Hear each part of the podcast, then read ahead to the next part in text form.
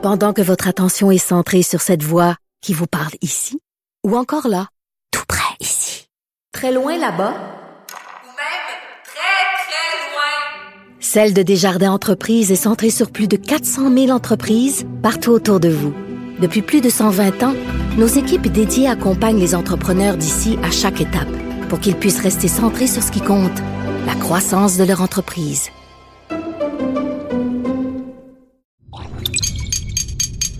Cube Radio.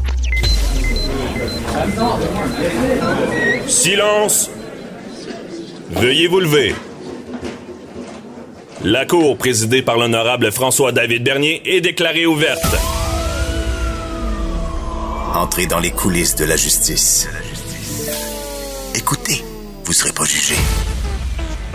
Ils appellent à la barre les acteurs de l'actualité. Oui, votre honneur?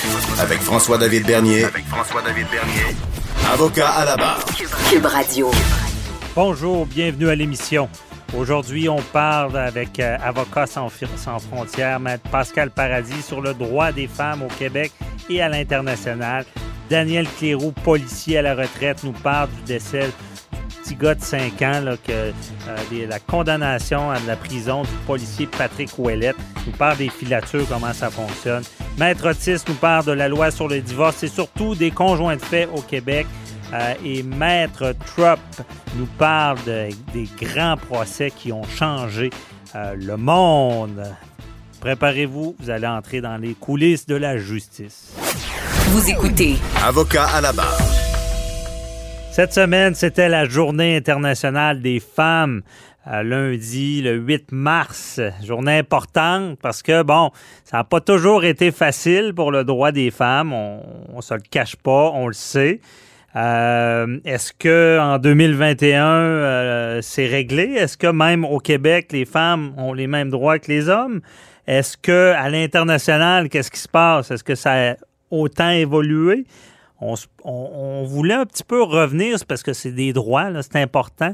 Et euh, c'est quand même impressionnant des fois de voir, euh, de voir les années où est-ce que, exemple, les droits, les femmes ont eu le droit de voter, ou est-ce qu'il y avait de, leur indépendance. Et là, on, se rend compte que c'est pas si loin, là. Ça, ça fait pas si longtemps que les femmes n'avaient pas les mêmes droits. C'est quand même surprenant. Et euh, on en parle avec des défenseurs des droits humains. Euh, Maître Pascal Paradis, directeur de Avocats sans frontières, qui est avec nous. Bonjour, euh, Maître Paradis. Bonjour, Maître Bernier, ça va bien? Ça va très bien. Euh, c'est un gros sujet. On, va, on pourra en parler, comme vous m'aviez dit en ronde, des heures. Mais on va essayer de. Bon, on va commencer en, rappelant à nos auditeurs le, droit des femmes au Québec, ça ressemble à quoi? C'est quoi les, grands, les, grandes dates là, où est-ce que ça a évolué?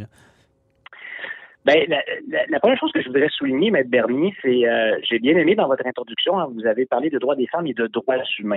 Mm-hmm. et, et, ça, c'est ça, c'est vraiment quelque chose qui est important, c'est que le droit des femmes, euh, bon, c'est d'abord c'est c'est un ce sont des droits que les femmes doivent s'approprier, s'approprier elles-mêmes, mais ça nous concerne toutes et tous. Mm-hmm. Donc moi aujourd'hui, comme directeur général d'Avocats sans frontières, je suis un homme, mais je suis très fier, très content de vous parler de ce sujet-là parce que c'est un sujet concerne tout le monde euh, de manière égale. Et c'est ça l'idée, hein, c'est d'obtenir l'égalité de genre, euh, mmh. l'égalité entre les femmes et les hommes. Et ben, le Québec, euh, comme, comme, comme le Canada, comme d'autres sociétés occidentales, a, a, connu des progrès, notamment dans les dernières décennies.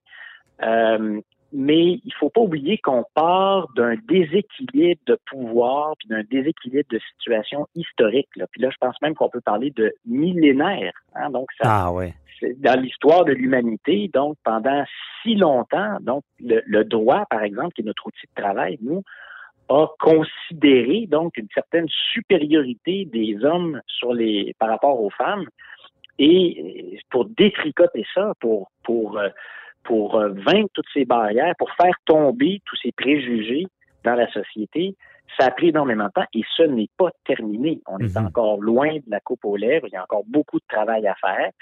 Euh, on le sait, par exemple, que euh, l'équité salariale est loin d'être atteinte encore, que la représentativité des femmes au sein de nos institutions démocratiques n'est toujours pas en, en proportionnelle à leur poids démographique, qu'au sein des instances décisionnelles dans l'entreprise privée, dans le secteur public, il y a encore aussi beaucoup de déséquilibres. Mhm. Euh, donc, la, cette, euh, ce déséquilibre de pouvoir, ce déséquilibre, ce déséquilibre d'accès aux chances, il existe encore. Euh, mais du côté juridique, il y a quand même eu beaucoup de progrès. Il y a encore des choses, il y a encore des éléments sur lesquels il faut travailler, mais il faut souligner au fil des ans toutes ces. Hein, là, on, là, on recule un siècle, d'un siècle, c'est le droit de vote. Seulement un euh, siècle. ouais. fédérales. 1918, ça fait pas si longtemps. Puis écoutez, là, le Québec, ça a pris du temps. On en a parlé hein, euh, récemment dans, dans les médias, donc les raisons qui expliquaient ça, mais 1940 seulement Mhm. euh, au Québec pour le, le droit de vote. Euh, ensuite, le- 1940 au Québec, là, qui pouvait. 1940, le droit de vote euh, des femmes au Québec. Puis ensuite, c'était, il y avait encore, notamment dans le Code civil du Québec et d'autres lois, des dispositions qui disaient hein, que les, les femmes devaient obéir euh, aux hommes, que les femmes n'avaient pas toutes les facultés juridiques. Il y avait des choses qu'elles ne pouvaient pas faire. Et Ah, ça, Dans le Code civil. Dans fait. le Code civil, Maître Bernier, jusqu'en 1964. Oh. Et ça, ça a été un, ça a été un combat extraordinaire de plusieurs femmes euh, qui occupent une place aujourd'hui extraordinaire dans notre histoire. On leur a élevé d'ailleurs des statuts ici à Québec, hein, Mhm. euh, devant l'Assemblée nationale. Puis là, ensuite, la, la, la, la décriminalisation de la contraception, ça, c'est la fin des années 60. Euh, ensuite, Il y a eu une époque, c'était criminel, là, la Ben oui, contraception. ben oui. Ah, Et ce l'est encore, ce, ce l'est encore dans certains pays. Et l'avortement aussi est criminel dans Mhm. plusieurs pays. Et là, on, on- on- on poursuit les femmes qui, même pour des raisons médicales, parfois, euh, ont, ont recours à, à- à l'avortement. Mais donc, ici, euh, jusqu'en 1969, hein, il, y avait une, il y avait une criminalisation. Puis là, ensuite, ça a été l'époque des chartes, hein, notamment la, la Charte des droits et libertés de la personne en Ouais. 1975, qui, pour- qui là, clairement dit que les hommes et les femmes euh, sont égaux et qu'il ne peut pas y avoir de discrimination basée euh, sur le sexe euh, au Québec. Mhm. Euh, ensuite, ensuite la charte canadienne. Mais donc, vous voyez, puis là, ju- jusqu'à tout récemment, là, donc l'avortement, ça a été dé- dé- dé- décriminalisé en 88 au Québec, en 1988. Ça fait pas si Euh, longtemps.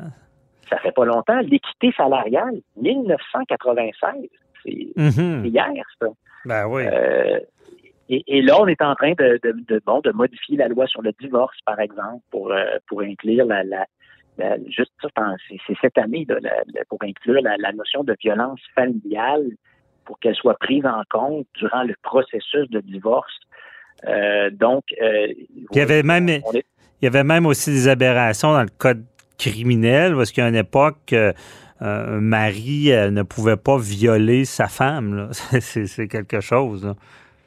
Absolument. Et donc là, donc vous voyez donc tout le poids euh, que le droit même faisait peser euh, négativement sur l'égalité entre, euh, entre les genres.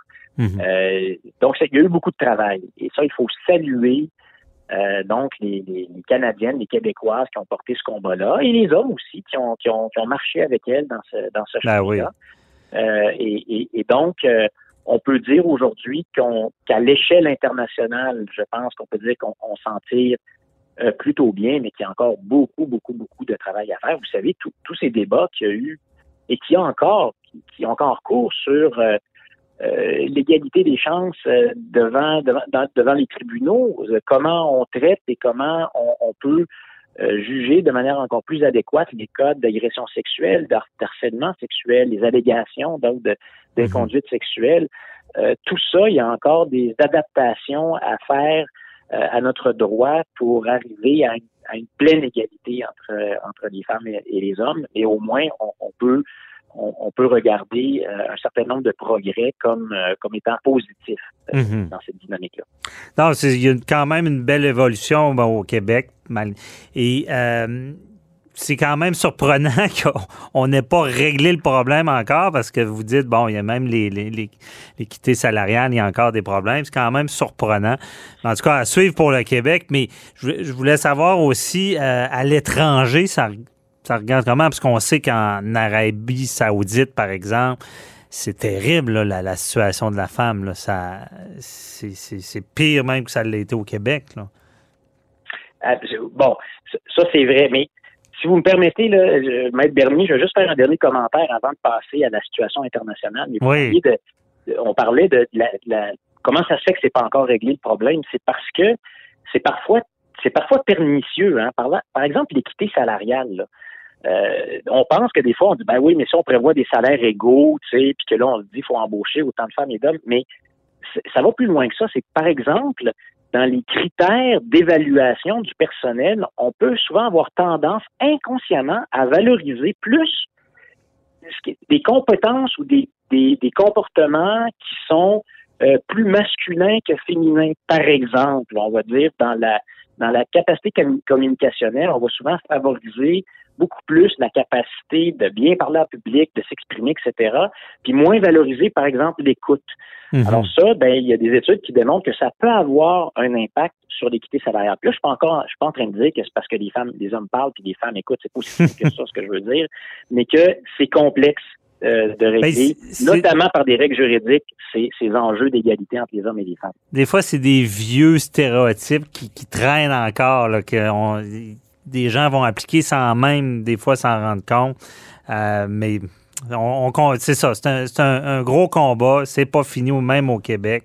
Mais euh, c'est exactement ça. Vous, ce que vous dites là, euh, Maître Bernier, ça s'appelle les biais inconscients. Ah oui. Je pense que tu les as pas, mais tu les as quand même parce que ça s'est tellement ancré dans une longue histoire que c'est ça qu'il faut défaire, c'est ça qu'il faut détricoter. C'est une mentalité. Même, je prends euh, une minute pour le dire. Il y a une blague des fois qui, qui, qui, était contée. C'est une histoire que c'est un médecin qui fait un accident avec son fils et qui se rend à l'hôpital. Il arrive en ambulance. Rendu à l'hôpital, le médecin dit je peux pas l'opérer, c'est mon fils. Et là, on dit qui, c'est qui le médecin? Et là, les gens, des fois, se posent des questions. Ça part des, vieux stéréotypes, le mot que vous avez dit, pour se rendre compte que c'est sa mère. Donc, que les gens disent un médecin, bon, ça égale un homme. C'est des, vieilles choses ancrées, des fois. Absolument. Et donc là, au stade, euh, au plan international, là aussi, c'est une situation fort complexe. Donc, il y a des endroits, vous l'avez dit, l'Arabie saoudite, euh, là, c'est même donc le régime normatif saoudien est jugé par la plupart des autorités internationales, euh, par exemple même la Banque mondiale, par exemple, fait des études, puis là, il voit qu'il y, a une centaine de lois qui désavantagent les femmes sur le plan économique. Donc, les femmes peuvent pas faire ci, les femmes peuvent pas être propriétaires de ça, les femmes peuvent pas contracter tel type de, de mhm. prêt, etc. Donc là, tu as encore des endroits dans le monde où même officiellement, les lois discriminent parce qu'ils considèrent donc que euh, l'homme a une place différente euh, aux femmes ou l'inverse euh, dans la société. Et ça, donc, il y a encore beaucoup, beaucoup de chemin à faire. Et entre les deux, donc là, il y a tout, il y a, il y a, il y a plusieurs types de situations, mais en général, ce qu'on peut dire, c'est que la, la, les inégalités entre les genres demeurent profondes partout dans le monde. Euh, et que euh, il y a énormément de travail à faire en se focalisant là-dessus, en disant c'est un enjeu en soi, c'est pas juste quelque chose d'accessoire, c'est quelque chose qu'on doit prioriser. Euh, et, et, et, nous, par exemple, d'Avocats sans frontières, un des outils qu'on utilise pour ça qui nous apparaît important, c'est ce qu'on appelle c'est le développement de la capacité d'agir par le droit. Mhm. de bien, c'est de mieux comprendre l'environnement juridique, puis justement ce qui comprend de barrières pour la réalisation pleine de tes droits comme femme, par exemple, ou comme, comme membre d'une minorité ou d'un groupe qui est historiquement désavantagé par d'autres à cause de relations de pouvoir, donc historiques, mhm. puis de mieux, de mieux maîtriser le droit pour l'exercer, puis changer l'environnement juridique, puis changer les choses, changer les lois. Euh, exercer toi-même tes droits, aller devant les tribunaux pour dire ça peut pas continuer comme ça. Puis ça, c'est un combat qui est de très longue haleine et qui est mené notamment de manière extrêmement courageuse par plusieurs femmes très inspirantes à travers le monde. Mm-hmm. Euh, nous, plusieurs avec lesquels on travaille en Amérique latine, euh, en Afrique, qui, qui, mènent ces processus-là. Hein. C'est pas nous qui les menons, c'est eux, c'est elles qui les mènent et nous, on, on permet des partages d'expertise et d'expérience pour que la situation change tranquillement. Leur donner les outils, puis euh, d'ailleurs, parce qu'on ne reste pas beaucoup de temps, puis euh, vous, travaillez sur un gros projet de 42 millions, euh, trois ONG, où est-ce que pour, pour développer tout ça? Là?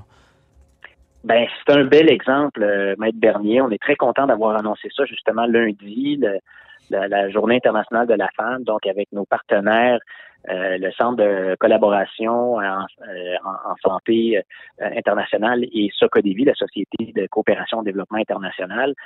donc, deux organisations spécialisées de, de Québec en santé et en développement économique durable, en autonomisation économique, avec Avocats sans frontières. Plus, c'est un projet dans trois pays. Okay. Bénin, le Mali, le Burkina Faso.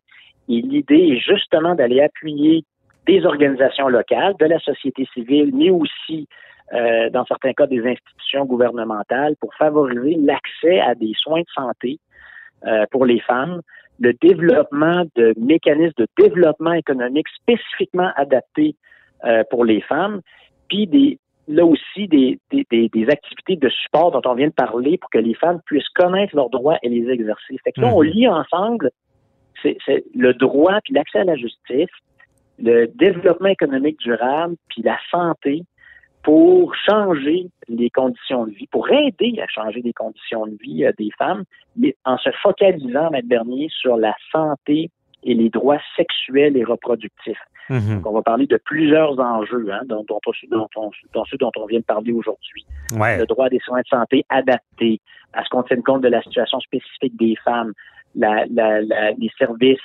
euh, euh, par exemple, pour la natalité, euh, la, la, la, lutte aux, aux mutilations génitales féminines, l'accès alors tout ça, c'est des enjeux dont on va parler avec nos partenaires sur lesquels on va travailler concrètement. Bon, c'est vraiment un projet concret. Félicitations.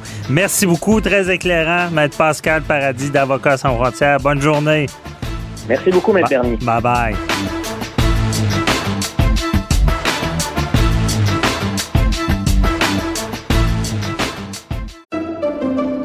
Pendant que votre attention est centrée sur vos urgences du matin, vos réunions d'affaires du midi, votre retour à la maison ou votre emploi du soir, celle de Desjardins Entreprises est centrée sur plus de 400 000 entreprises à toute heure du jour. Grâce à notre connaissance des secteurs d'activité et à notre accompagnement spécialisé, nous aidons les entrepreneurs à relever chaque défi pour qu'ils puissent rester centrés sur ce qui compte, le développement de leur entreprise.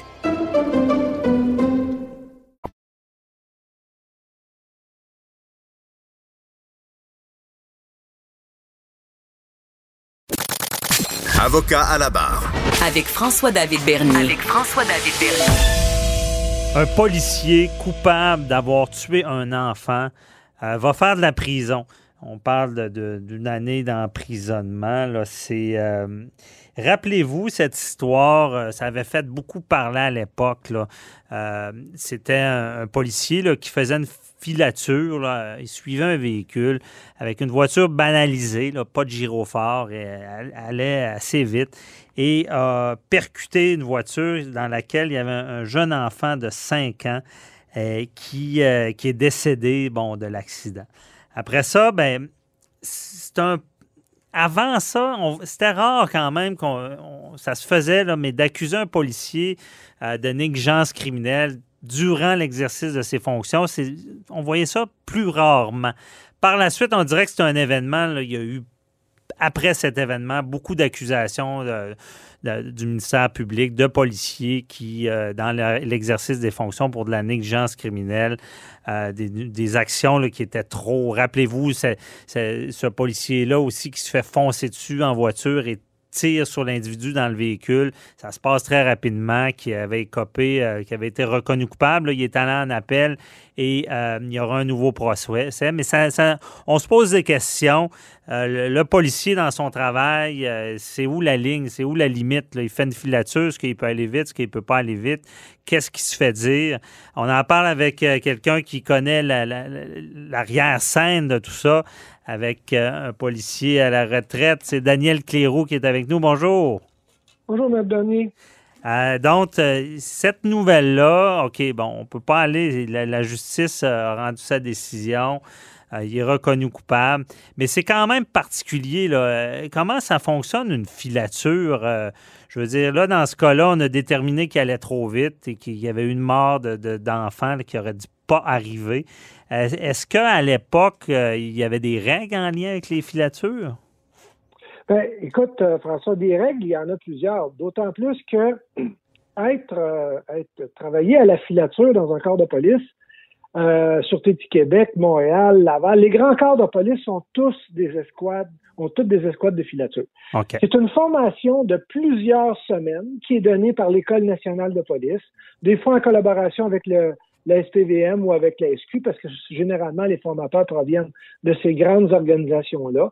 Hmm. Et il y a une ligne directrice euh, générale pour pouvoir faire une filature. De base, une filature, c'est pas tout comme à TV, là. comme on voit dans, dans, les fameux films là, où il y a un véhicule qui suit un autre, puis que l'autre, il s'en aperçoit pas. Euh, c'est rarement de cette façon-là. C'est plusieurs véhicules à la fois font une filature sur un, sur un suspect ou un véhicule donné.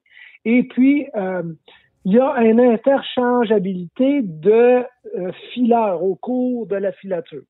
Donc, ce qui arrive, c'est que pour pas rentrer dans tous les détails, là, pour pas divulguer toutes les, les étapes de leur stratégie, là, mais il y a un véhicule qui suit, il y en a un autre qui peut rouler en parallèle, il y en a un autre qui peut peut-être être 10 km plus loin, qui finalement va remplacer l'autre véhicule. Tout ça est au jugement de celui qui le file et qui pense que la personne qui se fait filer euh, peut savoir qu'elle se fait filer et que là, on décide de changer le véhicule à l'arrière. Donc, on change la personne qui va, qui va filer. Tout ça se fait en roulant là, mhm. tout au long de, la journée. Ça peut être une filature qui dure que d'un endroit à un autre, puis ça peut être une filature qui dure sur plusieurs heures parce que quelqu'un s'en va en Ontario pour savoir où il s'en va là. Mhm. Donc, ça peut se faire de cette façon-là. Maintenant, il y a des règles pour pouvoir suivre les gens qui sont en partie, en premièrement, la sécurité du public, la sécurité des gens qui font la filature et la sécurité de la personne dont on file. Parce que dans le cas des grands criminels, mhm. généralement, mettons les motards ou les gens de la mafia, ils ont un petit peu, ils ont un petit peu de, de paranoïa. Là, ils se pensent toujours filés. Donc, à tout bout de champ qu'il y a un véhicule en arrière d'eux, ils, ils, sont craintifs. Et souvent, ce qu'on appelle, c'est qu'ils font de la contre-filature. C'est qu'ils font des mouvements avec dans leur conduite. Ils vont tourner à un endroit qu'ils n'ont pas d'affaire à tourner. Ils vont accélérer, ils vont ralentir pour voir s'il n'y a pas un véhicule qui est en arrière d'eux. Et c'est à ce moment-là que c'est là que les fileurs changent et que là, il y a un véhicule qui lâche la mhm. personne qu'on suit pour pouvoir en mettre un autre. Maintenant, dans le cas qui nous préoccupe. Là, on parlait de rattrapage. Il fallait qu'il aille plus vite. Bon. Là, quand, on parle, mettons, d'une personne que on pense qu'on va perdre, OK, puis on la suit, puis elle roule quand même à grande vitesse, mettons, à 100 km h Mais c'est sûr que pour la rattraper et aller la chercher sur le coin de rue d'après, faut rouler plus vite que cette personne-là. Je ne sais mhm. pas si tu me comprends. Si la personne est sur une autre rue, euh, ben il faut qu'elle se dépêche à aller à l'intersection avant que cette que la personne qui est filée arrive pour pouvoir la prendre sur un coin de rue. Donc ça, ça veut dire que les policiers vont être obligés de d'excéder la vitesse permise. Pour le faire, là, il y a un jugement qui doit s'appliquer. Est-ce que dans le cas où que je fais ma filature, il y a un risque que j'ai un accident en excédant la vitesse permise? Parce qu'en quelque part, c'est une loi non écrite, mais c'est toléré que les policiers puissent excéder la vitesse pour pouvoir aller rejoindre un véhicule dans le cas de filature. Parce que dans, dans ce cas-là, il disait, le juge disait qu'absolument rien ne justifiait la prise de risque. Mais c'est, je, je, veux dire, je comprends que c'est faut jugement, mais ça ne doit pas être évident de dire, ben là, je je suis justifié, là, je le suis pas. Ça prend-tu nécessairement une question de vie ou de mort pour enfreindre cette limite-là? Bien, ça, ce que ça fait, c'est que, tu sais, généralement, il y a un superviseur d'enquête qui fait partie de la filature et que lui a à prendre des décisions également et peut-être annuler la filature ou dire, écoutez, euh, on va le lâcher, on va le reprendre plus loin. Puis ça dépend aussi de toujours qui on suit. Dans le cas de, de ce dossier-là qui était euh, par la Sûreté du Québec. C'est un politicien, je pense. On, parle de l'urgence de filature. Est-ce que le fait d'avoir perdu le suspect a créé, a recréé un, euh, voyons, des a manqué des éléments dans l'enquête? Mhm. C'est là que le juge dit on aurait pu reprendre plus tard. Vous auriez pu le perdre, vous saviez où ce qui s'en allait. C'était pas si important que ça. Donc, les policiers, eux autres, il faut qu'ils aient ce jugement-là. Par contre, euh, François, je suis obligé de te dire que les policiers qui sont en filature sont aussi sur l'adrénaline. Et puis, ils ont comme un mandat. C'est comme ils, ils veulent pas perdre leur proie. Ils veulent la garder jusqu'à la fin parce que c'est c'est de l'enquête et ils veulent pas perdre ça. Puis des fois, le jugement n'est pas à est-ce que ce que je fais présentement est vraiment nécessaire à l'enquête ou je risque de perdre quelque chose si jamais je le perds, ce suspect-là. Hmm. Donc, c'est là que ça devient compliqué.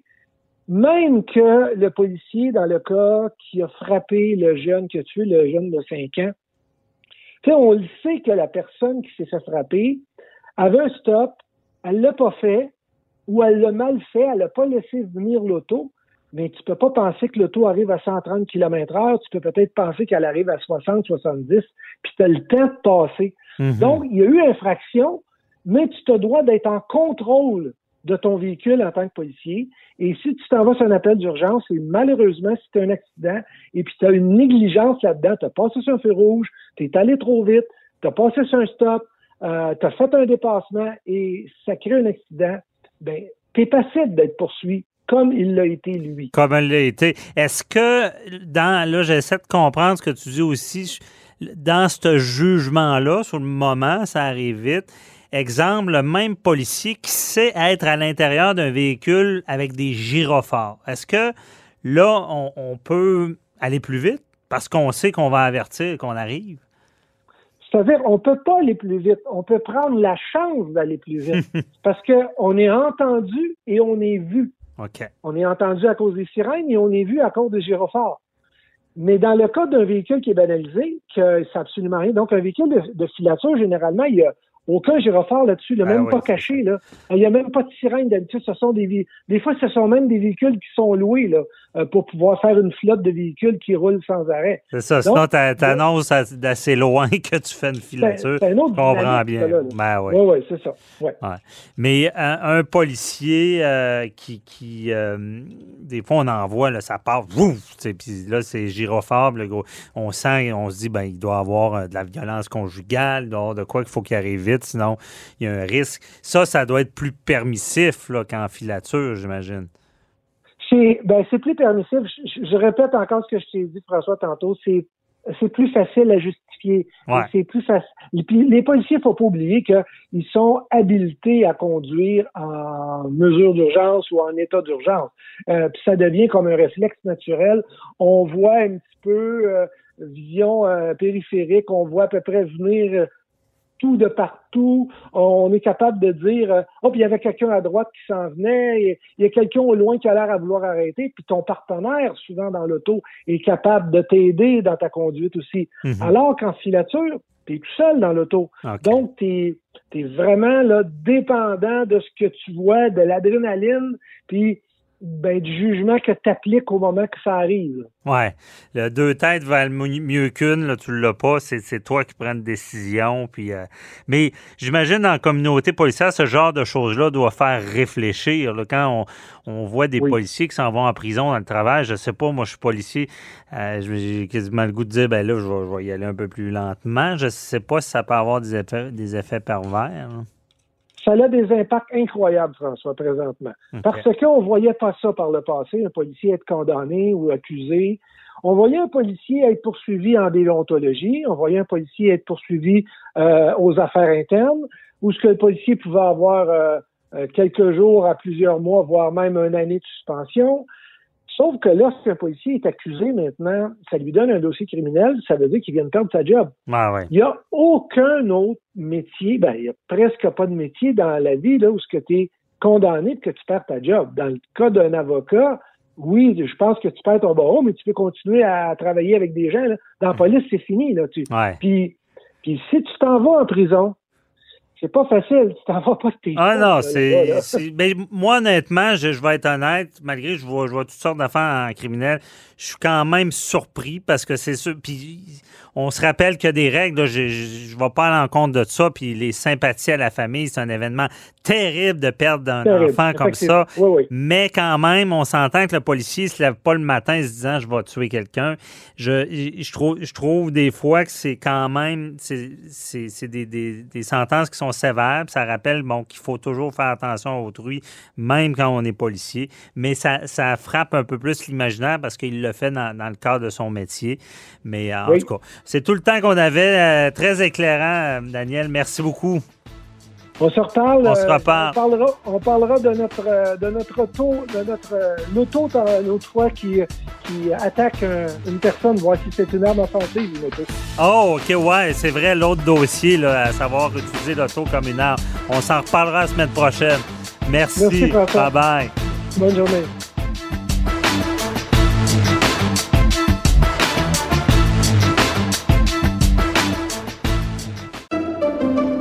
Pendant que votre attention est centrée sur cette voix qui vous parle ici, ou encore là, tout près ici, très loin là-bas, ou même très, très loin, Celle de Desjardins Entreprises est centrée sur plus de 400 000 entreprises partout autour de vous. Depuis plus de 120 ans, nos équipes dédiées accompagnent les entrepreneurs d'ici à chaque étape pour qu'ils puissent rester centrés sur ce qui compte, la croissance de leur entreprise.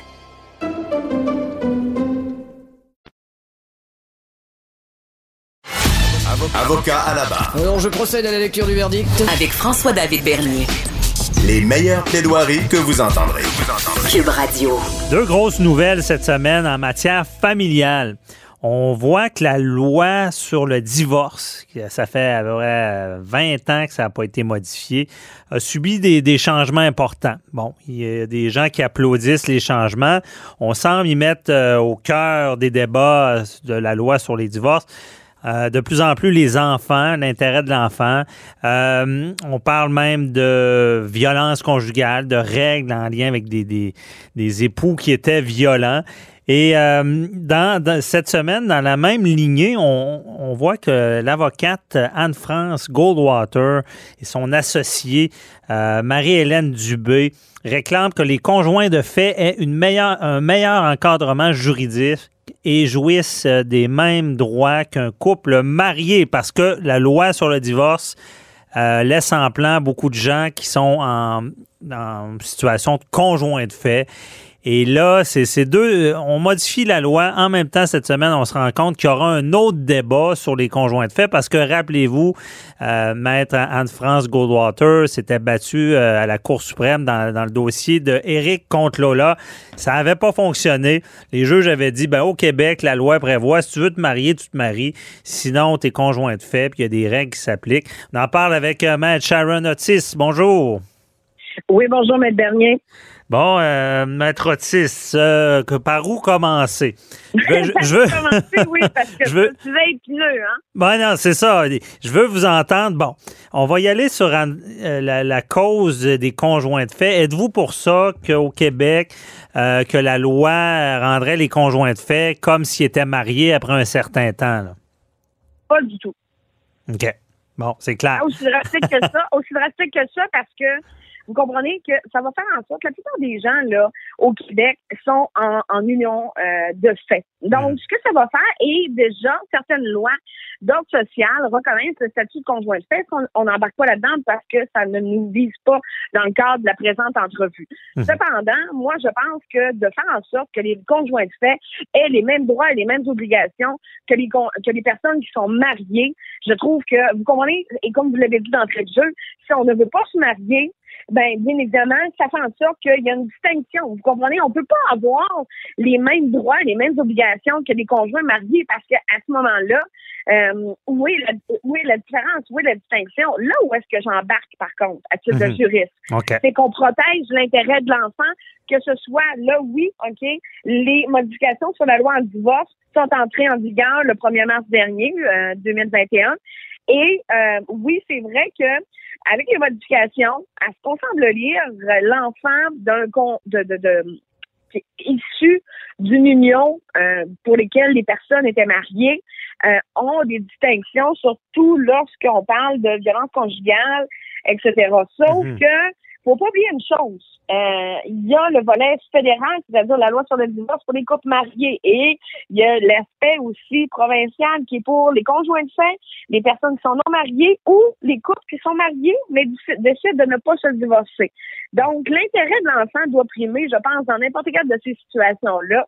Moi, ce que j'ai trouvé surprenant cette semaine, c'est d'entendre dans une entrevue quelconque, pour ne pas la nommer, euh, à, l'effet qu'on allait maintenant plaider des droits qui se rattachaient aux modifications qui ont été faites, qui ont été apportées à la loi sur le divorce, aux enfants qui vivent cette violence-là conjugale, etc.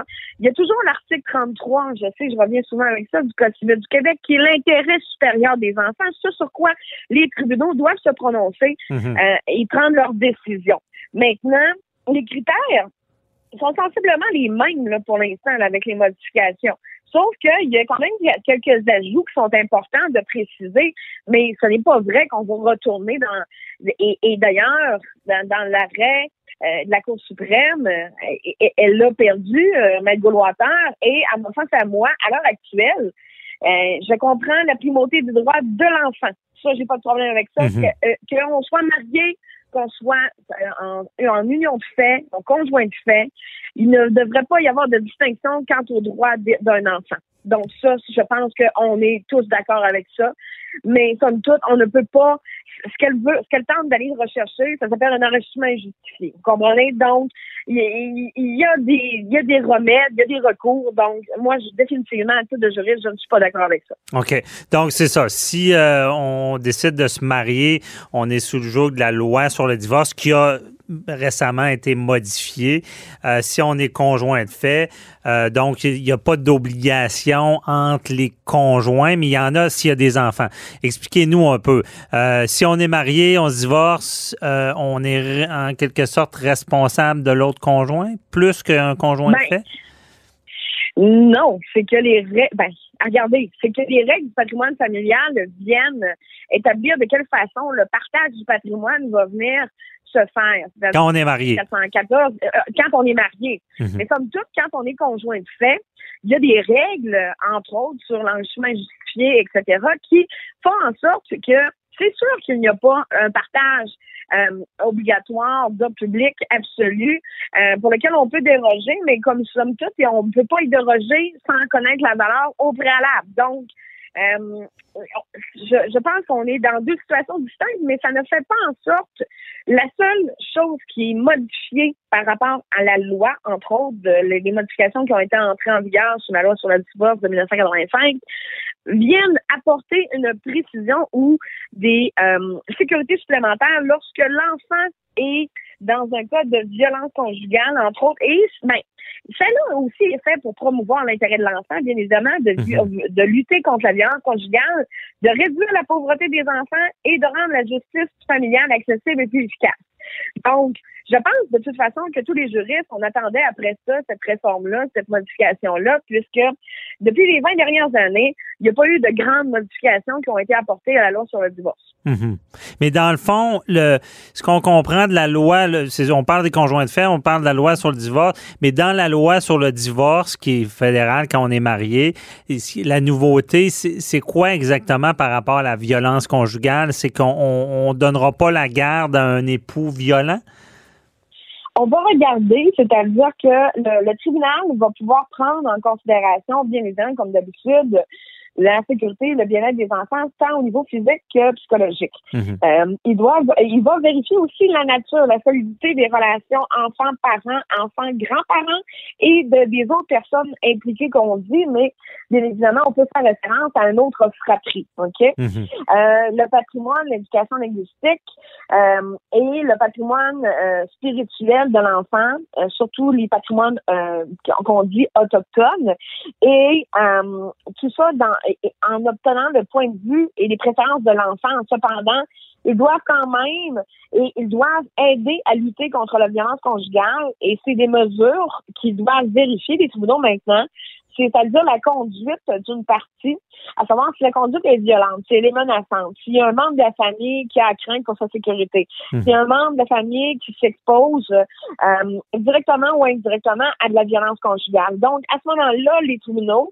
euh, pour lesquels on, on, est devant eux en matière de divorce euh, devront statuer et prendre ces nouveaux ce n'est pas nécessairement des nouveaux critères parce que, bien évidemment, les tribunaux les appliquaient déjà, c'est toujours l'intérêt de l'enfant qui prime. Mhm. Mais, somme toute, c'est devenu euh, plus... Enchâssé dans la loi. Là, c'est écrit avant, c'est ça, c'était la jurisprudence qui disait ça, mais là, ça a été confirmé, écrit dans la loi qu'il faut prendre ça, puis il n'y a plus d'histoire de euh, qu'on fait fi de ça, comme on a déjà vu, des procès criminels d'un des conjoints, on n'en tient pas compte, on donne une garde, on se ramasse avec des conflits, euh, une possibilité de danger. Ben, moi, je pense que c'est beaucoup plus lorsque l'enfant est exposé à de la violence conjugale. Vous comprenez? Un enfant, et c'est un motif de compromission au sens de la loi sur la, la protection de la jeunesse, l'article 38. Mhm. Si un enfant est exposé à de la violence conjugale, euh, que, que, ce soit un parent marié ou un parent non marié, euh, on ne fait pas de distinction euh, à ce niveau-là, au niveau des tribunaux de la, de, la, direction de la protection de la jeunesse. On ne mhm. fait pas de distinction par rapport à ça. OK, je comprends. là, quand quelqu'un...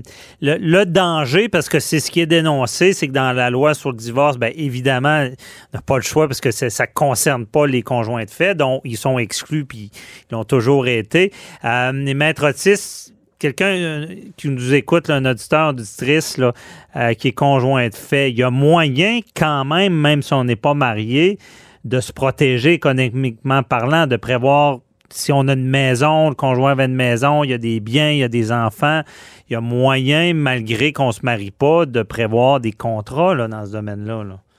Mais, tout se prévoit, vous comprenez? Tout, tout, tout est à prévoir. On ne peut pas, par contre, euh, parce que à moins que ce soit de l'ordre public absolu, mais on peut tout prévoir. Il s'agit de savoir euh, de quelle façon on va le faire. On va, on va regarder bon, de quelle façon la, la maison, euh, qui est le propriétaire? Est-ce que l'hypothèque est l'hypothèque conventionnelle euh, est-ce qu'elle est aux deux noms? Est-ce qu'ils sont 50-50? Est-ce qu'il y a une clause de rachat, de préférence, etc.? Donc, mm-hmm. il, y a, tout ça à regarder. Oui, il y a des contrats qui peuvent se faire, mais somme toute, avant d'en arriver là, je pense que c'est sûr que lorsqu'il y a un apport important d'un conjoint, de fait, OK, on n'est pas en matière de divorce.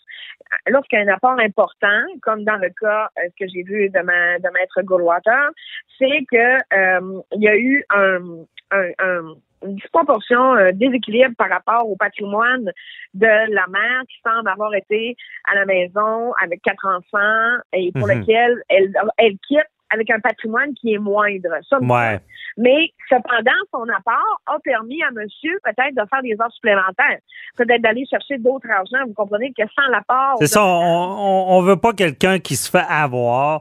Et euh, ce qu'on vous dit aussi, c'est que ça se prévoit. Même si vous n'êtes pas marié, vous pouvez le prévoir par contrat. Il y a des notaires, des avocats qui font ça. Et c'est pas parce que vous parlez de ça avec votre conjoint qui vous aime pas ou qu'elle vous aime pas. Il faut enlever ça de notre tête. Souvent, c'est le cas. Les gens se disent on est en amour, on veut pas parler de ça. C'est pas vrai. Faites écouter l'entrevue, euh, cette entrevue-là à votre conjoint. C'est correct d'en parler, de prendre des mesures. Ça évite à la fin cette disproportion-là. D'un, excusez l'expression, il s'est fait avoir parce qu'il était en amour, puis il a rien vu aller. Il a tout mis les biens au, nom de l'autre, puis il a, il a pas de droit en tant que conjoint de fait, comme s'il était marié la morale de l'histoire. Merci beaucoup, Maître Otis, de nous avoir éclairé. Passez une belle journée. Bonne journée. Bye-bye.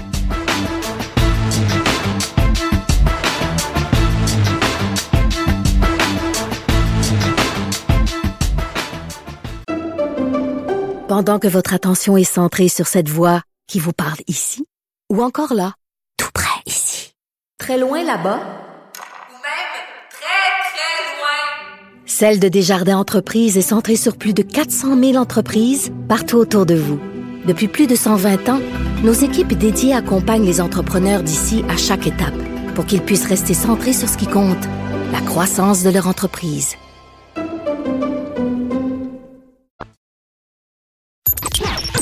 Vous écoutez Avocat à la barre.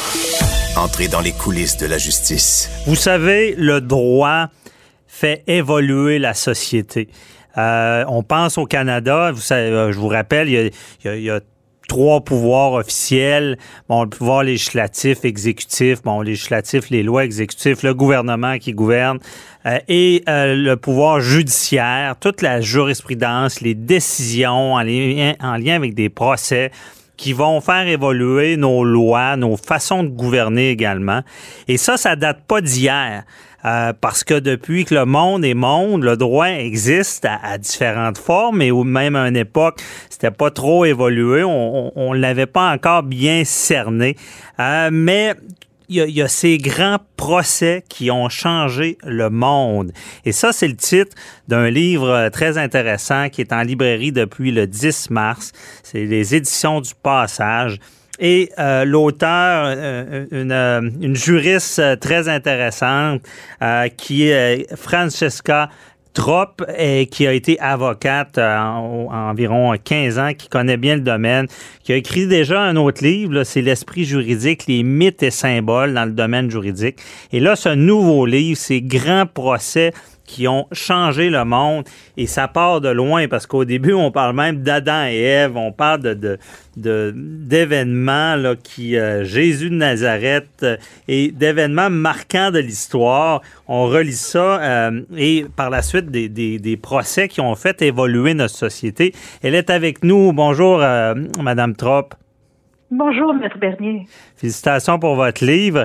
Expliquez-nous un peu euh, les grandes lignes. Euh, c'est parti de quoi? Oui, alors euh, maintenant, j'ai abandonné le droit pour me consacrer à une carrière de peintre et j'ai eu l'idée de réunir mon expérience précédente et mon activité présente pour peindre des procès qui ont changé la vision qu'on porte sur euh, ce qui est juste. Mhm. Euh, et, donc, euh, l'idée m'est d'abord venue de peindre ces, ces procès. J'ai commencé avec Nuremberg. parce que mon père, qui est né en Belgique au début du siècle dernier, est un des derniers survivants de l'Holocauste ah, ouais. vit aujourd'hui. Donc c'était. Et Nuremberg, c'est un des procès marquants, là. Oui, oui, c'est là qu'on a euh, qu'un tribunal international a été constitué pour la première fois pour juger les criminels nazis. Mhm. Et, donc, euh, de ce tableau m'est venue l'idée de faire de la recherche sur le procès. Et puis, je me suis dit, tiens, je vais faire d'autres procès, c'est amusant. Et de fil en aiguille, j'ai eu l'idée de construire ce livre. Et après, je me suis demandé quel est le fil conducteur entre les grands procès que j'ai choisis et je me suis dit que j'étais en train de peindre l'histoire des droits de la personne, en fait. Ah oui. L'histoire occidentale des droits de la personne, oui. Et c'est pour ça que j'ai voulu remonter aux, origines, le mythe fondateur des grandes religions monothéistes, euh, le judaïsme, l'islam, le christianisme. On a tous l'Ancien Testament en commun et l'histoire de l'humanité commence avec un procès que Ève et Adam ont perdu. Il y avait une loi, hein, il y avait une seule loi au paradis. Le code n'était pas très long, c'était ne mange pas la pomme. Il y avait une chose à pas faire, ils l'ont fait. Là, Exactement. et, euh, et c'était toute une punition parce qu'ils ont été chassés du paradis, ils, ont, ils sont devenus mortels. Mm-hmm. et, et ensuite, à la fin de notre vie, ben, on sait que c'est le jugement dernier. Donc, une vie humaine se passe entre deux grands jugements. Et je me suis dit, lesquels entre ces deux grands jugements, quels sont les, les autres jugements qui ont déjà été rendus et qui ont provoqué soit, soit une réflexion sur qu'est-ce que la justice ou qui ont carrément changé la règle puis on peut se dire, tiens, il y a eu un avant et un après ce jugement. Mhm. Ça peut être les jugements sur l'avortement, ou avant le jugement, l'avortement était un crime et après, il était autorisé. Le procès sur les, le mariage euh, homosexuel, où avant le jugement, c'était interdit, après le jugement, c'était légal. Le mariage, le mariage, le procès sur l'aide médicale à mourir. Mhm. Avant le procès, si un médecin aidait quelqu'un à abréger ses souffrances, il pouvait être envoyé en prison. C'est un crime. Alors qu'après le procès, ça devenait un acte thérapeutique, un acte médical bienveillant. Et c'est le procès qui a permis ce changement. Mhm. Donc, euh, le sujet était tellement vaste, c'était. Il y, a, beaucoup. Non, c'est passionnant parce que dans le livre, c'est ça, vous euh, reprenez ces, ces grands procès-là qui, euh, puis effectivement, ça fait, faut vous laisser euh, montrer que ça fait changer notre, notre, vision des choses. C'est ça qui fait ressortir la justice. Là. Oui, c'est la justice vue sous son plus beau jour. Mm-hmm. Hein, parce que souvent les médias euh, ben, vont chercher du sensationnalisme pour attirer l'attention, c'est normal. Mais du coup, beaucoup de gens euh, développent une vision très négative de l'appareil judiciaire. On, ils pensent tout de suite au procès des grands criminels, euh, des bandits, les erreurs judiciaires. Et, et pourtant, la justice reste aujourd'hui le gardien des règles de moralité. Ils ont euh, euh, on, a vu récemment aux États-Unis, avec euh, tous les mensonges qui ont été racontés, combien les, mensonges se brisent les dents devant les tribunaux. C'est le mhm. dernier rempart de, la garantie de moralité. Et moi, c'est aussi ça que je voulais montrer. Non, effectivement, c'est euh, c'est vraiment le rempart de la justice et de, on, on, va redresser euh, des, des, des, injustices dans la société. Mais est-ce qu'il y a des choses euh, quand, dans vos recherches qui, qui vous ont marqué? Euh, je donne un exemple, peut-être par la lenteur justement du changement. vous parliez de l'aide médicale à mourir. Euh, c'est récent, ces, ces changements-là. Pourtant, ça existe depuis très longtemps. Là. Euh, ce qui est intéressant, c'est c'est de, de remonter très loin, parce que l'aide à mourir, il y a 2000 ans, c'était pas une question. Bien mhm. sûr qu'on aidait les gens à mourir. Euh, et euh, l'avortement, la même chose. On, quand on lit les vieilles histoires, les contes de mythologie grecque, il y a constamment des histoires d'enfants qu'on abandonne.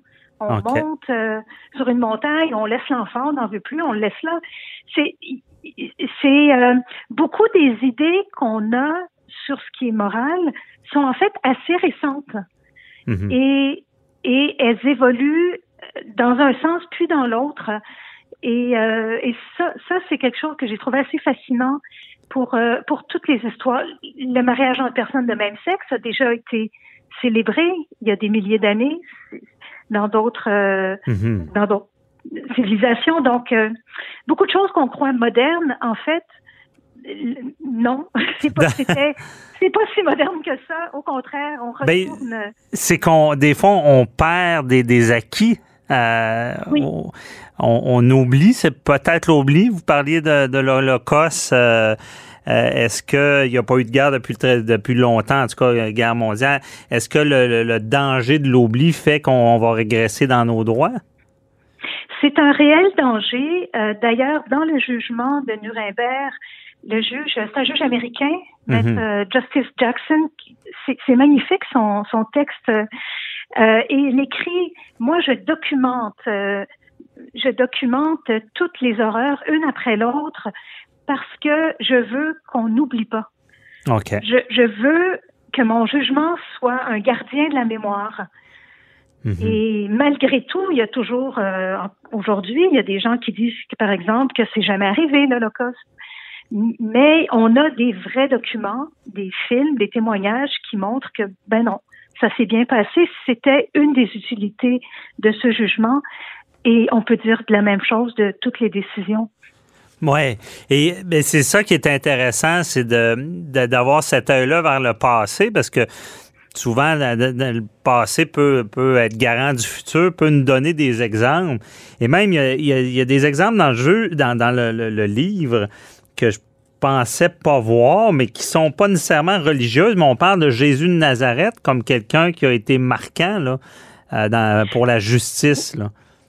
Oui, absolument. Le christianisme euh, a profondément marqué nos lois. Euh, et qu'on soit croyant ou non, qu'on pense que Jésus de Nazareth était le Fils de Dieu ou non, n'est pas important. Pour ça, Jésus de Nazareth est un personnage historique euh, très important parce que peu de temps après sa mort, ses disciples, ou enfin, il y a Paul, le disciple le plus important, qui, qui a jeté les bases d'une nouvelle religion qui était complètement différente de ce qui se faisait dans la religion grecque euh, ou romaine à, cette époque. Et le christianisme ne serait pas né sans, évidemment, l'existence de Jésus et sans sa condamnation. Si mhm. Jésus-Christ était mort d'un rhume, je hum. pense c'est difficile d'imaginer que le christianisme aurait pu exister. Le symbole de la croix sur laquelle il a été crucifié, c'est le symbole le, plus connu à travers le monde. Oui, c'est vrai.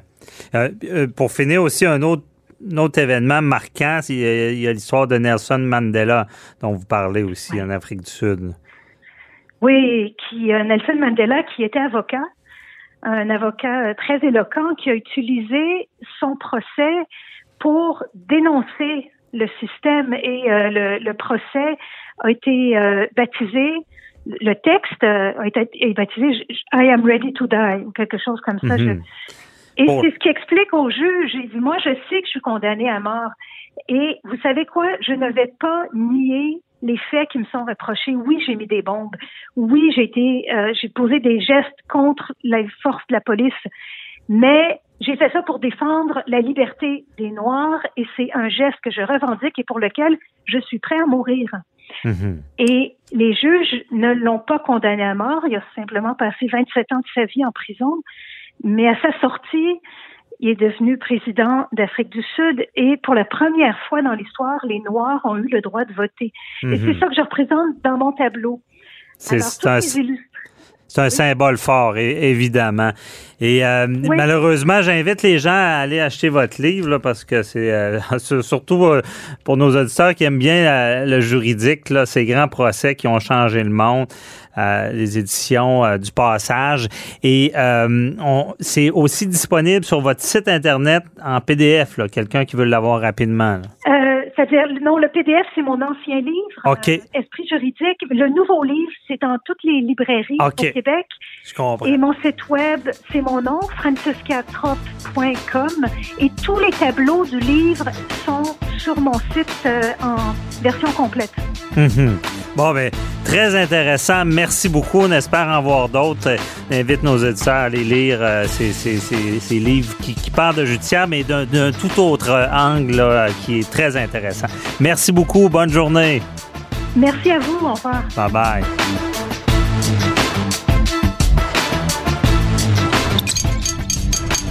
Cube Radio.